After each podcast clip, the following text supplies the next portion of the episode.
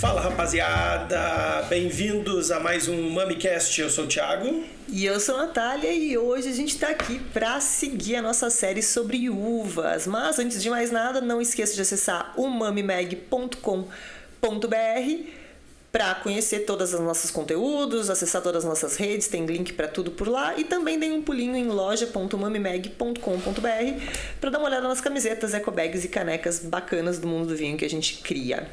É, a gente já fez dois episódios falando sobre uvas tintas clássicas e uvas brancas clássicas. E a gente estava falando nesses episódios daquelas bem, bem, bem clássicas mesmo, que, mesmo, que se encontra eh, por todo o mundo, tipo Chardonnay, Cabernet Sauvignon, é, Pinot Noir, enfim.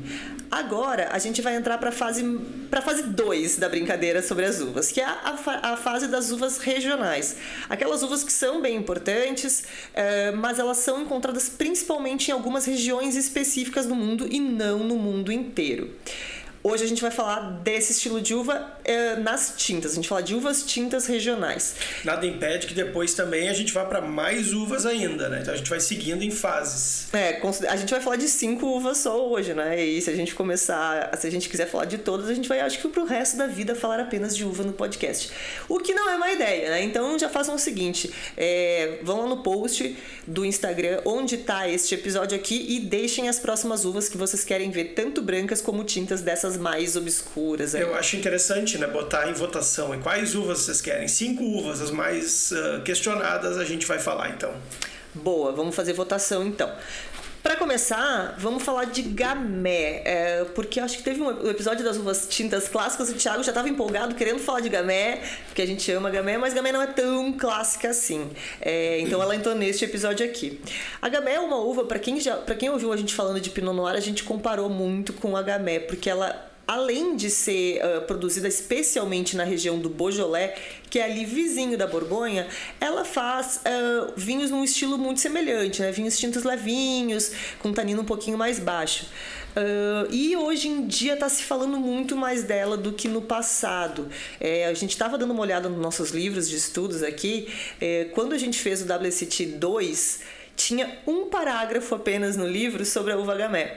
O livro novo do mesmo curso do WCT2 que já foi atualizado já tem um capítulo inteiro sobre essa uva, o que é uma boa prova. WCT sempre acompanha o movimento do mercado, então já mostra que a gamé está aí tendo esse comeback, está ficando bem, é, bem conhecida e bem falada.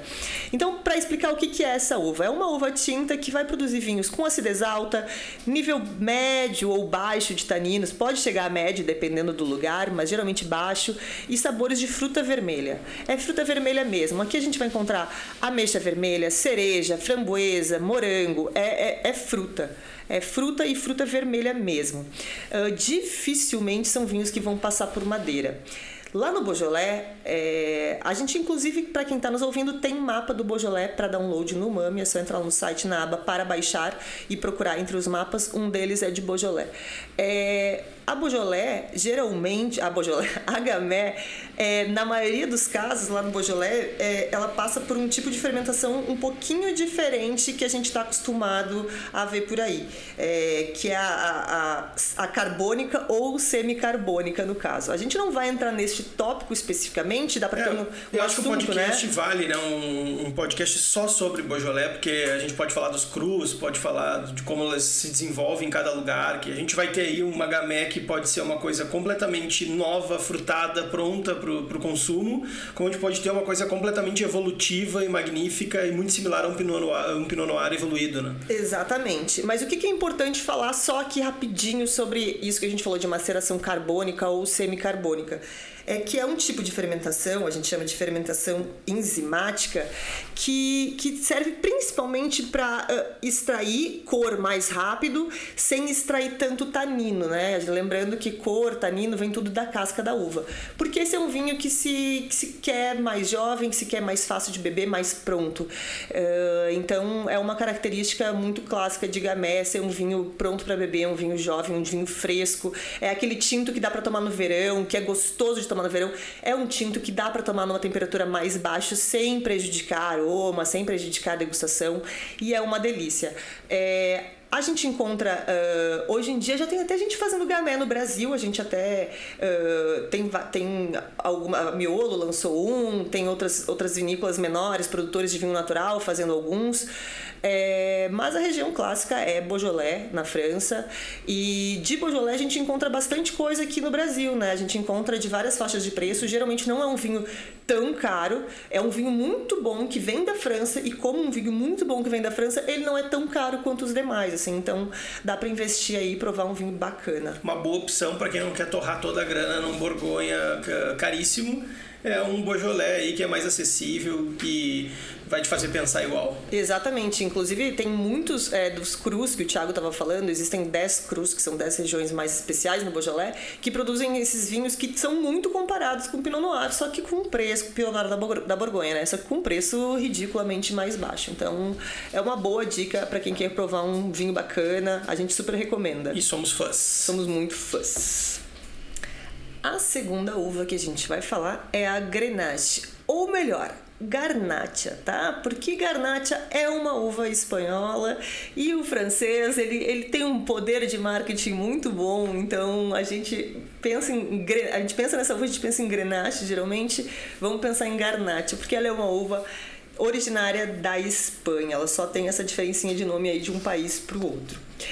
A Garnacha, ela é uma uva uh, que precisa de um clima moderadamente quente, então a gente encontra bastante ali no sul da França, né, como Grenache, ali o sul do Rhône, tem bastante Grenache. E na região, uh, logo na fronteira com a França, ali a região da Catalunha, tem bastante uh, Garnacha. É, bom, a gente, a gente segue aqui falando das regiões mais para frente. Vamos começar apresentando então essa uva. É uma uva que geralmente ela tá plantada em clima quente, é, moderadamente quente, né, pelo menos. Uh, e ela, quando ela fica muito madura por causa desse calor, e ela vai dar níveis altos de açúcar e acidez um pouco mais baixa. Que, que isso quer dizer? Os vinhos geralmente vão acabar com um, um, volume alcoólico mais alto, uma acidez mais baixa, então precisa ter um cuidado muito, muito delicado para que o vinho não fique desequilibrado. Por isso que a garnacha entra, na maioria das vezes, em cortes. Existem vinhos 100% garnacha, sim, é, mas ela é muito encontrada em cortes. Um dos cortes mais famosos que ela entra é o famoso GSM, Grenache, Syrah e Mourvèdre. É um corte muito famoso no sul do Rhône, não só no sul do Rhône, diversos outros países eh, produzem esse tipo de corte. Eh, geralmente a Grenache se dá muito bem eh, com a Syrah e com a Mourvèdre, elas se equilibram e elas conseguem compensar as, as falhas, né, as faltas de uma das umas da outra. Me enrolei para falar essa frase, mas tá tranquilo. É uma uva que vai dar origem a vinhos com bastante fruta vermelha e ela tem, por ter essa, esse aspecto bastante frutado, é uma uva muito, muito, muito utilizada para fazer vinho rosé. Além de ter esse aspecto frutado, é uma uva de pele fina, então ela não tem muita cor, o que deixa ela ainda melhor para a produção de vinho rosé, né? Que a gente quer um vinho de cor clarinha e bastante aroma frutado. Ela, é, ela produz vinho rosé por tudo, principalmente ali na Espanha é, e no sul da França. Falando uh, de regiões, é, a gente mencionou ali antes, sul do Rhône é uma região clássica, então ela vai aparecer nos Côtes do Rhône, ela vai aparecer em Châteauneuf-du-Pape, ela vai aparecer na região do Languedoc também. Todo o sul da França produz Grenache com bastante, uh, bastante volume já. Não só volume de vinho, bastante volume de plantação. Na Espanha, como eu falei, ela é originária da Espanha, ela é produzida, começa a ser produzida ali na Catalunha, ela é uma uva muito, muito importante na região do Priorá. Lembrando que o Priorá, junto com Rioja, são as únicas DOCA, que é denominação de origem controlada, é, calificada, já ia dizer controlada, calificada. É, é o nível máximo de qualidade na Espanha, que é DOCA. Os outros são apenas DO. Então, a Garnacha é uma uva muito importante no Priorá, que é uma doca que fica na Catalunha, e também lá em Rioja. Uh, em Navarra ela faz bastante fruta, é, bastante vinho rosé, é uma uva muito utilizada para fazer rosé seco. É, e aí ela se estende. Por exemplo, onde é que vocês pensam quando a gente fala, vamos sair da França e falar de Syrah em outro país? Gente pensa na, na Austrália, né? Na Austrália, onde vai ter, onde tem Syrah, vai ter Garnacha também, Grenache, e vai ter esse corte GSM com a Mourvedre também. Então, é, na Austrália também se faz bastante, principalmente para esse corte. Ali em Barossa se faz é, bastante Garnacha, é, em McLaren Valley. Enfim, onde vocês encontrarem Syrah, de sucesso, vai aparecer Grenache também, na maioria dos casos, né? Não é uma regra, mas geralmente, como essas uvas vão muito bem juntas, elas acabam sendo plantadas também em regiões muito próximas. Vamos para a próxima? Vamos. Bom, nossa próxima uva é uma uva muito conhecida aqui no Brasil. Queridinha dos brasileiros. Queridinha de muitos brasileiros e odiada por muitos outros. É aquela uva ame-a ou deixa, mais ou menos, que é a Carmener. A Carmener é uma variedade francesa, ela é nativa da região de Bordeaux, mas ela fez fama no Chile, com uma história muito curiosa. Não quer contar a história aí, Thiago? É, a Carmener ela foi confundida com a Merlot até pouco tempo, né? no meados de 90, 90 e alguma coisa, se eu não me engano ela era, ela era completamente confundida com a casta com a casta Merlot. Ela veio junto, né? Quando E- trouxeram casta Merlot. Exato, daí um, um dos, uh, dos agricultores, uma das pessoas, os pesquisadores que teve da, da- dessa cepa da uva estava monitorando o vinhedo e, e viu que, que, é- que durante o, o- o- a vegetação dela ela fica com, a, com aquela cor de, de queimado, é uma coisa carmim, bem- né? carmim, é, exato. E ele falou, não, isso aqui não é Merlot, isso aqui é uma, é uma Carmenère e tal. E botaram em análise e foram descobrir que realmente elas estavam cultivando uh, há muito tempo sem saber e vendendo como Merlot. Exatamente, ela chegou a ser chamada de Merlot chilena por um tempo. É, esse pesquisador que o Thiago falou é um pesquisador francês que estava tava em visita na, no Chile e bateu o olho, tipo, por que, que tem uma videira com a cor diferente no meio e a folha diferente no meio e foram pesquisar. Carmener. É, ela é uma uva que sumiu um pouco de Bordeaux, é, porque ela era muito suscetível ao mofo, à podridão. E a gente sabe que Bordeaux é um clima chatinho, né? Chuvoso, úmido. Tem inclusive episódio aqui, uns três episódios para trás, a gente fala de Bordeaux. É, especial, espe- episódio especial de Bordeaux. Ela foi caindo em desuso lá, porque ela era uma uva que, que não era tão procurada e ela tinha muita, muita propensão a doenças. No Chile, ao contrário, o Chile tem um clima mais seco, então já é um lugar onde a Carmenère se dá muito bem, onde ela consegue prosperar. Agora, uma curiosidade, antes de, de só passar as características dela, que eu acredito que quase todo mundo aqui que está ouvindo já deve saber. Uma curiosidade, é, apesar de ter caído em desuso por causa dessa, desse clima né, de, de Bordeaux, que não é muito favorável para Carmenère, ela voltou a ganhar um pouquinho de espaço. Mas eu tô dizendo um pouquinho mesmo, tá? O que, que eu tô dizendo? Ela voltou a ser plantada, pouquinho, pouquinho mais plantada por causa do aquecimento global. É, a mudança climática mundial tá fazendo com que muitas uvas que não conseguiam prosperar em algumas regiões consigam prosperar agora e caso é um dos casos da Carmenère em Bordeaux, mas assim, pouquinha produção ainda, tá, gente? Mas antes ela era tipo completamente desaparecida. Bom, falando de característica, né? Quem aqui está nos ouvindo e nunca provou um Carmenère? Quem estiver ouvindo e nunca provou um Carmenère, por favor, deixe um comentário que a gente quer entrevistar você, porque você é uma pessoa muito diferentona que nunca provou um Carmenère. Mas vamos lá. Carmenère é uma uva tinta, então, que precisa é, de uma temporada longa de crescimento ensolarada, por isso que lá em Bordeaux ela não se dava muito bem. E ela vai dar origem a, a vinhos que têm. É, uma cor muito profunda, uma acidez média, tem um nível alto de taninos, bastante corpo, mas ela tem uma característica muito específica que a gente geralmente associa a ela e que é importante dizer aqui. É, aquela nota herbácea, aquela nota, aquele pimentão verde que a gente sente na Carmenère, não é só culpa da uva, tá? É, isso é uma, uma característica que aparece geralmente quando a Carmenère não está plenamente madura. Como eu disse antes, é uma uva que precisa de uma temporada de crescimento longa e ensolarada. Um lugar com clima nublado, um lugar com clima ruim que ela não consegue ter esse tempo aí para amadurecer com sol, ela vai uh, aflorar um pouco mais essa nota herbácea e esse pimentão verde tão característico. É por isso que a maioria, a maioria não, mas muitos vinhos de, de qualidade um pouco inferior de Carmenère tem essa nota. Vinhos de entrada, né? Vinhos de entrada, exatamente. Uh, então, assim, não é uma característica 100% uh, que vai aparecer em 100% dos vinhos. Vai aparecer geralmente em vinhos que a uva não amadureceu totalmente. Eu gosto de uma carmenerzinha. Um bom. Qualquer vinho bom, não, não, tem, não tem preconceito, né? O vinho não. bom é vinho bom. Já me viu dizer não pra algum vinho, Natália? Eu já tive dizer não para um vinho só, mas eu não vou contar qual é o vinho, porque Verdade, a gente não, vem, não veio aqui para falar mal, a gente vem para falar na da coisa boa não, e não das coisas na boas. Na realidade, eu não disse não, eu tomei só metade da garrafa. E não conseguiu terminar, terminar mas foi é uma, uma, uma, única vez, tá? Tá no meu livro uh, uh, pré-morte para confessar. Agora, Thiago, que eu, eu, completamente fora do assunto, tá? Mas antes de sentar aqui para gravar esse podcast, eu tava lendo um comentário e alguém enviou uma mensagem dizendo que o episódio das celebridades em que tu canta é muito bom e tu deveria cantar sempre. Ah, que bacana. Então, assim, no final do, do episódio, o Thiago vai cantar novamente. Não. Vamos seguir. Vamos para a próxima uva, então? Vamos. Próxima uva é outra uva bastante conhecida da gente aqui no Brasil, uma outra uva. Elas têm muito em comum, na verdade, né? Que é a Malbec.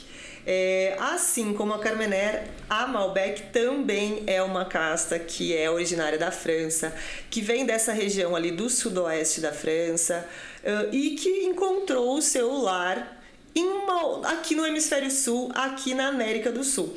A Carmener se deu bem lá no Chile, a Malbec encontrou a sua casa na Argentina é, é uma das uvas mais importantes né, do, da América do Sul, é a uva mais importante da Argentina, mais plantada da Argentina, sem sombra de dúvidas.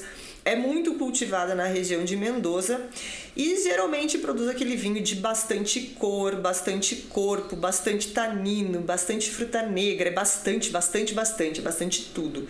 É... Combina muito bem com assadinho. Combina muito bem com assado, com olha eu com empanada, lembrando de todas as comidas argentinas que eu gosto. Não, eu, é, também, eu acho que é a mesma coisa, né? É um queridão, né? O Malbec, ele é um queridão do brasileiro. Acho que muita gente inicia no vinho pelo Malbec, incrivelmente, né? E eu também sou fã, gosto bastante de Malbec. Bom, eu, eu, gosto de praticamente tudo, né? Eu tenho um ditado que é se alguém perdeu, se alguém perdeu um, um ano para fazer um vinho, eu tenho que gastar gastar e prestigiar pelo menos uma hora da minha vida para consumir ele. Então, manda para cá que a gente vai provar com, com todo amor. E aí, vamos de curiosidade de novo, né? Eu falei antes que a Carmener foi sendo extinta de Bordeaux porque ela era muito propensa a fungos, e, e, o clima úmido de Bordeaux é muito propício para causar fungos. E achou seu lugar no local seco, que é o Chile. A Malbec também já foi muito, muito plantada em Bordeaux. Ela é uma, ainda é, assim como a Carmenère, a Malbec e a Carmenère são uvas autorizadas no corte de Bordeaux, elas são uvas autorizadas em Bordeaux, elas só não são muito plantadas a Carmener por causa dessa propensão a fungo e a Malbec uh, por, um, por um caso bastante específico. É, a Malbec, questão de prova. Questão de prova. A Malbec ela é uma uva que é muito suscetível a congelamento e aconteceu um grande evento em Bordeaux no ano de 1956 que foi um congelamento geral, assim, o inverno de Bordeaux baixou de menos 26 graus Celsius. É, as outras videiras sobreviveram, a Malbec não sobreviveu. Quase todas as vinhas de Malbec desapareceram, morreram, morreram queimadas de frio, enfim. Na hora do plantio, os viticultores é, eles acabaram uh, optando pela Merlot, que é uma uva um pouco mais resistente e também que era mais utilizada. Então ela deu aquela desaparecida. É, outra curiosidade, na região ela pode aparecer em rótulo tanto como Malbec, ainda se encontra Malbec na região, uh, como Côte COT, que é um nome que ela ganha lá no sudoeste da França. Ainda estão autorizadas de aparecer no corte bordalês, mas não aparecem com muita frequência e encontraram lar no hemisfério sul. É... E eu acho que é isso, né, de Malbec? Sim, Malbec acho que tá legal. Acho que é isso. Vamos para a última, então? Vamos para a última. A nossa última uva, assim como Carmener e Malbec, que são bem específicas. A gente fala de Carmenère, a gente pensa no Chile, a gente fala de Malbec, a gente pensa na Argentina. A nossa última uva é bem específica também. É a Pinotage. Falou de Pinotage, lembrou de África do Sul. É uma uva é, muito, muito, muito conhecida lá, muito importante lá. Ela não é a uva mais plantada do país, porque a mais plantada do país. A gente já falou lá nas uvas clássicas brancas, é a Chenin Blanc, mas ela é a uva tinta mais plantada. A, a pinotagem, na verdade, é, uma, é um cruzamento que foi feito propositalmente para o clima é, da África do Sul, foi feito em, laboratório. Uh, é uma cruza da Pinot Noir com a Cinsault. É, ela tem esse nome Pinotage, que é a cruza de Pinot com Hermitage, porque lá na África do Sul, alguns anos atrás, a Cinsault era uma uva conhecida como Hermitage. Então eles juntaram o nome Pinot com Hermitage e virou Pinotage. É uma uva que, que se dá bem no, no clima seco, né? no clima quente da África do Sul, que ela consegue sobreviver a isso. É, ela vai ter os sabores que podem lembrar Pinot Noir, como é, fruta vermelha, essa fruta vermelha bem intensa da Pinot Noir. Só que ela vai ter outra característica aí de, de textura, né? Tem nível uh, médio a alto de tanino, tem acidez média alta também, uh, mas ela gera vinhos mais, um pouco mais potentes, um pouco mais encorpados. ela tem uma característica é muito muito especial. Ela pode ganhar aí umas notinhas de vez em quando de café, de chocolate, de fumo quando passa por madeira, mas ela tem uma característica que pode aparecer também e que as pessoas implicam bastante, mas geralmente é associada a uma produção de maior volume, não uma produção muito cuidadosa. Aí, de novo, né? A gente vai pro lado da, do, do, vinho de entrada, produto mais Exatamente, porque a gente já tomou pinotagens sensacionais, é, que é uma nota de borracha queimada. E por favor, não confunda com aquela borracha que a gente sente lá do Riesling, que é uma vai para um lado do petróleo. É borracha queimada, tipo um, sabe, atilho de, de, de dinheiro, aquela borrachinha de dinheiro Quer dizer, não vou recomendar que queimem, mas se quiser queimar um em casa para ver o cheiro que dá, é isso. Uh, pode aparecer uma notinha que lembra essa borrachinha queimada quando ela é vinificada em grandes volumes para vinho barato. todo mundo com uma vontade agora. Como tu fez propaganda não, positiva. Não, eu tô falando porque as pessoas associam ah, a pinotagem sempre tem esse aroma. Não é, isso é geralmente em vinho mais de entrada.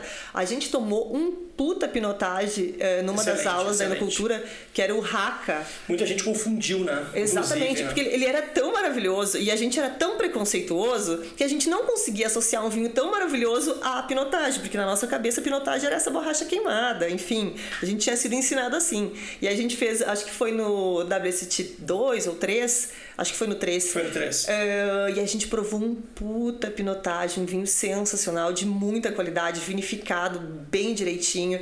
E o vinho era incrível. E a gente nunca, a gente degustou as cegas, ninguém chutou pinotagem na hora de, de, de chutar o que, que era aquele vinho. Porque na nossa cabeça um pinotagem não poderia ser bom daquele jeito e ele era. Então aí fica a dica, sem preconceitos com uvas. Vão provando que vocês vão encontrar coisas maravilhosas com todas as uvas. O mais legal, acho que, do mundo do vinho é isso, né? Quanto mais tu bebe, mais tu estuda, menos tu sabe. É, é, a gente vai tomando consciência de que a gente não sabe nada. Quanto mais eu gravo podcast, mais eu vejo que eu preciso estudar. Quanto mais eu escrevo sobre vinho, mais eu vejo que eu preciso estudar. E é isso. Então, por favor, uh, todos esses preconceitos que vocês podem ter aí, se você tem algum preconceito enológico, seja com uva, seja com estilo de vinho, vai, vai desconstruindo ele na cabeça, porque em algum momento alguém vai largar um vinho na sua frente que vai quebrar suas pernas, assim, tipo, vai fazer ver que não dava para ter preconceito com uva. Fechamos então, Eu acho que fechamos, né? Então, pinotagem África do Sul, basicamente. Tem gente fazendo pinotagem em outros lugares? Tem, mas assim, com, com pouca significância. É África do Sul, é Western Cape, ele entra em blend, ela entra em blend, ela entra em espumante, ela entra em todos os estilos de vinho por lá. É isso. É, Cobrimos aqui cinco uvas bastante específicas de regiões, tipo Pinotage na África do Sul, Malbec na Argentina, Carmener no Chile. É, a gente volta na semana que vem para fazer o mesmo com algumas uvas brancas bem específicas de, de regiões. É, e a gente vai fazer aquela enquetezinha para vocês nos dizerem que outras uvas mais. E eu já tenho uma aqui que a gente tem que falar no próximo, que é a Taná, né? Ah, é, no próximo de tintos, né? Sim, sim. Então a ah, gente não... vai. O tema nunca vai ser escutado. Nunca, tem o quê? 5 mil uvas? A gente é, vai ficar aqui pela eternidade vamos falando nessa, de uva. Tem pauta para sempre. É isso, pessoal. Espero que tenham gostado. Deixem comentário nesse post do Instagram onde vocês viram este episódio, uh, dizendo, sugerindo temas, sugerindo uvas pra gente falar. E fiquem de olho porque na terça-feira que vem a gente volta com mais um episódio especial com a Ivino é, sobre mais uma região clássica do Velho Mundo. E não esqueçam que lá no site da Ivino tem cupom do Umami, Umami10. Agora, antes de fechar, é, Umami10 que dá 10% de desconto, né? Não completei a frase. Agora, antes de fechar, a Jéssica está de volta para indicar alguns vinhos sobre é, com, feitos com essas uvas que a gente indicou no episódio de hoje. Então, Jéssica, pode falar. Salve, salve comunidade Umami, tudo bem? Chegou a sexta-feira, dia de episódio no MamiCast, gosto assim. E vocês já sabem, né, que esse mês de junho eu tô aqui às sextas-feiras dando algumas dicas é, de vinho para vocês comprarem no site da Evino. Bom, com base no tema de hoje, eu vou dar dica de três vinhos, tá bom? Eu não poderia começar com outro vinho que senão um feito com a uva gamé. A gente adora gamé Gamé. É aquele vinho tinto para você tomar um pouco mais fresco, para você tomar com um tartar de carne ou ele mesmo sozinho. Eu adoro. Eu vou indicar o Louis Galud Gamé Bourgogne OC. Ele é um francês vindo lá da Borgonha delícia. A gente diz que ele tem alto nível de gluglubilidade. O outro vinho que eu quero indicar para vocês é para uma outra galera, para quem gosta de um vinho mais parrudo, encorpado, com um tanino mais marcado, mas ainda assim elegante, viu? É o Punta Negra, é Belhara Malbec 2019. Ele vem ali do Vale do Uco, que é uma regiãozinha um pouco mais fria dentro de Mendoza, na Argentina. Ele tem toda essa característica de fruta negra da Malbec, mas o Uco ele é um pouquinho mais frio, por isso ele não é aquele vinho geleioso que muitos Malbecs são, tá bom? Então essa é a minha segunda dica. Olha, essa minha terceira dica é de uma uva meio que ame e odeie no mundo do vinho. Muita gente não gosta de Carmener, mas muita gente começa tomando vinho com Carmener, tá? Eu sou uma delas. Há mais de 10 anos atrás, sei lá, acho que uns 15 anos atrás, eu comecei a a, pensar sobre hum, esse vinho tem um aroma diferente do outro por conta da Carmener. Então eu vou indicar o Parras del 43 Carmener 2019. Vinhozinho de entrada para o dia a dia, para comer com uma pizza, para comer com hambúrguer, para tomar na sexta-feira.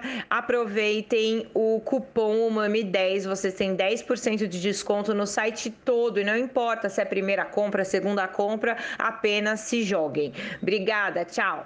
É isso, essa foi a Jéssica com mais dicas de vinhos. É, os vinhos que ela mencionou aqui vão estar escritos no post do Instagram, então quem não conseguiu pegar de ouvido pode ir lá copiar e colar lá no site ou no aplicativo da Ivino. E aí é só usar o cupom UMAMI10 para ter 10% de desconto em todo o site. Não precisa ser primeira compra, só aproveitar e descontaço. É isso, galera. Obrigado por nos ouvirem e até a próxima. Tchau, tchau. Falou, muito obrigado e até a próxima. Beijo a todos e bebam bem. Brindando com caneca de café, porque é muito cedo para beber vinho.